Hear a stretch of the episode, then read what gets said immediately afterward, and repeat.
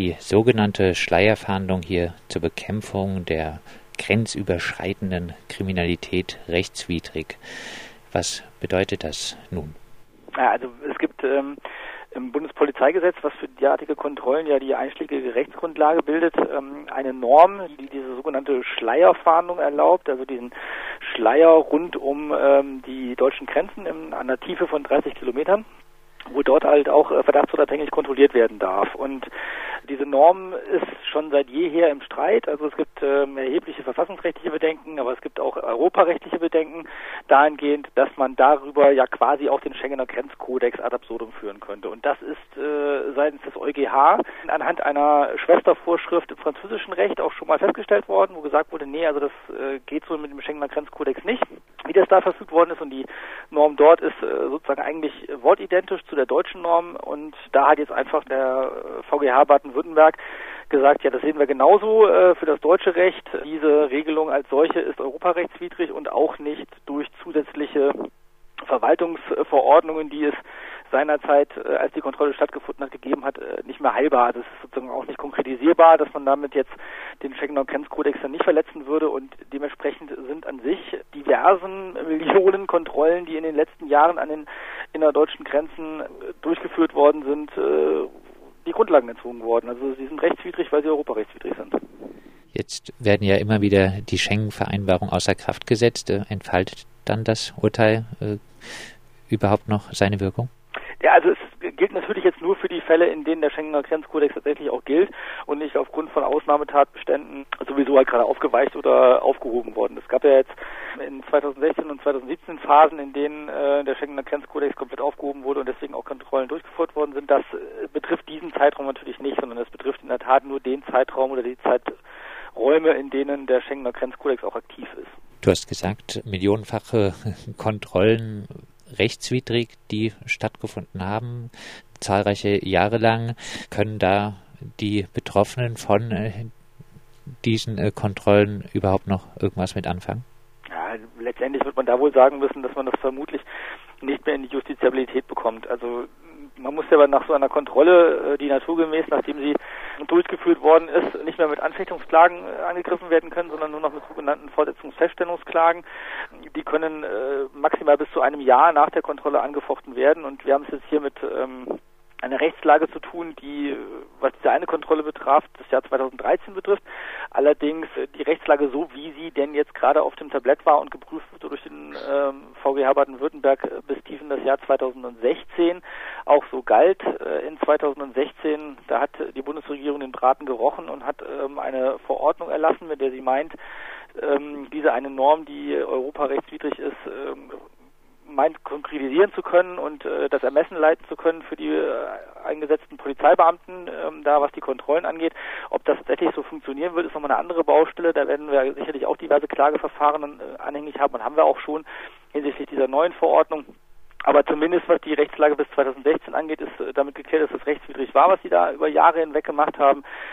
Was das jetzt äh, bedeutet, also inwieweit man da jetzt noch äh, nachträglich Klagen führen kann, das, also das halte ich ehrlich gesagt für ausgeschlossen. Also insofern ist das ein bisschen ein, ein Urteil für die Historie und für die Rechtsfortentwicklung, weil dadurch auch ähm, festgestellt wird, wie die Zukunft verlaufen kann und soll, was äh, diese Kontrollpraxis angeht. Aber für die Vergangenheit wird man nicht allzu viel mehr rausholen können.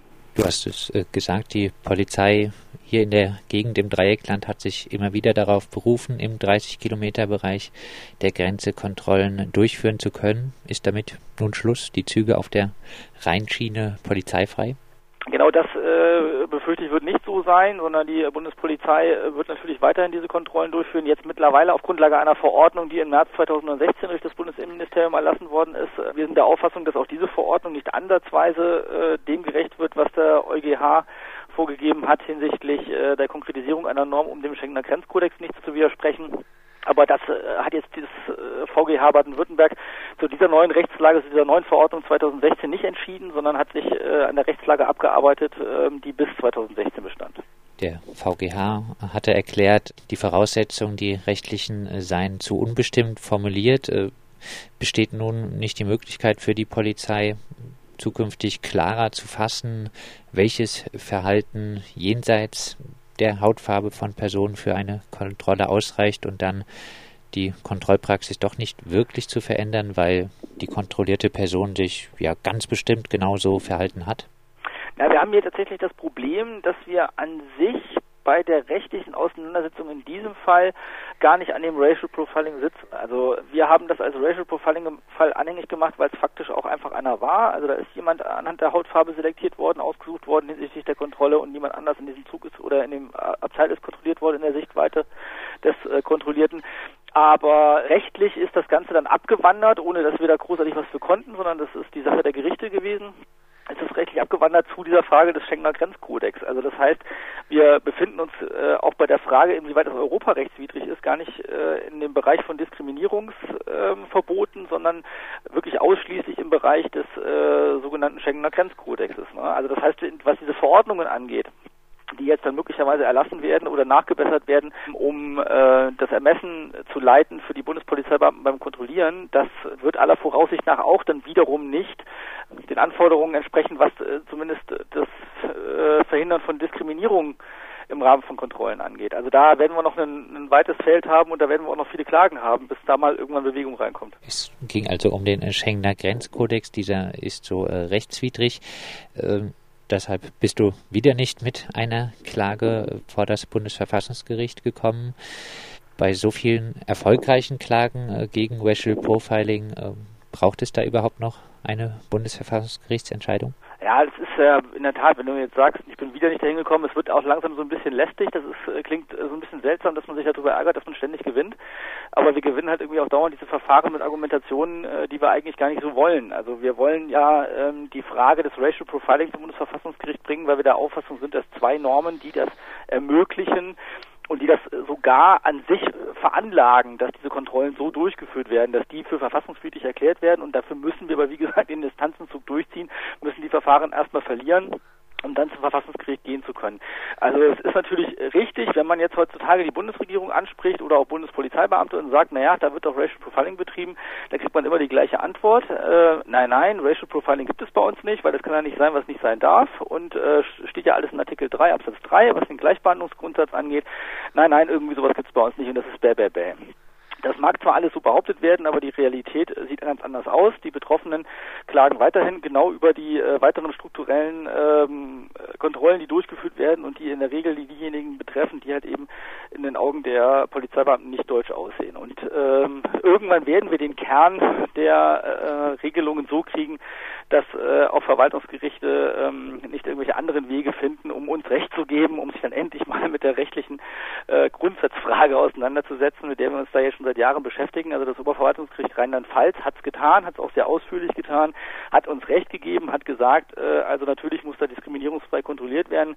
Die Revision war zugelassen worden, das heißt, die äh, Bundespolizei hätte zum Bundesverwaltungsgericht gehen können, um die Sache zu klären im Jahr 2016, hat es aber unterlassen und hat es dann bei dem Oberverwaltungsgericht Rheinland-Pfalz Urteil stehen lassen, behauptet jetzt aber, das Urteil sei falsch. Also es ist äh, eine absurde Ausgangssituation. Die Bundespolizei will um Himmels Willen verhindern, dass sich ein höheres deutsches Gericht damit auseinandersetzt und äh, wir sind äh, sehr darum bemüht, es irgendwie nach oben zu tragen und dabei wird es auch bleiben.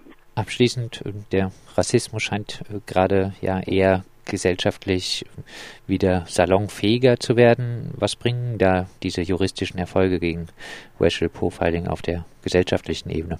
Naja, also letztendlich äh, schaffen wir Erregungskorridore, um dieses Thema überhaupt halt auch in den gesellschaftlichen Diskurs wieder reinzubringen. Es ist ein Problem, es ist äh, auch äh, Fakt, dass es äh, passiert und äh, es ist in meinen Augen auch eigentlich immer der Zeitpunkt, um darüber zu reden und das auch äh, gesellschaftspolitisch zu diskutieren, sowohl in den Medien als auch in der Politik.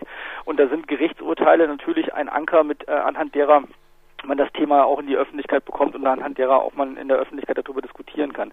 Rein rechtswissenschaftlich ist es natürlich auch hochspannend, weil ähm, gerade Artikel 3 des Grundgesetzes irgendwie auch immer wieder in der ähm, Rechtswissenschaft diskutiert wird und äh, jetzt auch einfach mehr beackert wird, äh, inwieweit Gleichbehandlungsgrundsätze in unserer Gesellschaft einfach eine Rolle spielen müssen und und auch justiziabel sein müssen. Es gibt äh, EU-Richtlinien, die das äh, vorsehen und Deutschland auch dazu zwingen, Gleichbehandlungsgrundsätze ähm, einzuhalten und gegebenenfalls auch Schadensersatzansprüche bei Ungleichbehandlungen kodifizieren.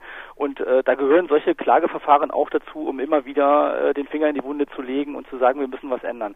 Was natürlich den gesellschaftspolitischen Gesamtdiskurs angeht, gebe ich dir vollkommen recht, dass wir gerade in einer Zeit leben, in der es einen Rechtsruck gibt, dem es dann aber wiederum auf allen Ebenen auch entgegenzutreten gilt. Äh, da wird sicherlich äh, von unserer Seite auch keiner widersprechen müssen. Das sagt der Göttinger Rechtsanwalt Sven Adam. Er hat einen Deutschen mit dunkler Hautfarbe vertreten, der während einer Geschäftsreise im Zug zwischen Baden-Baden und Offenburg von Bundespolizeibeamten einer sogenannten verdachtsunabhängigen Personenkontrolle unterzogen worden war, die aber wohl eher als Racial Profiling zu werten war.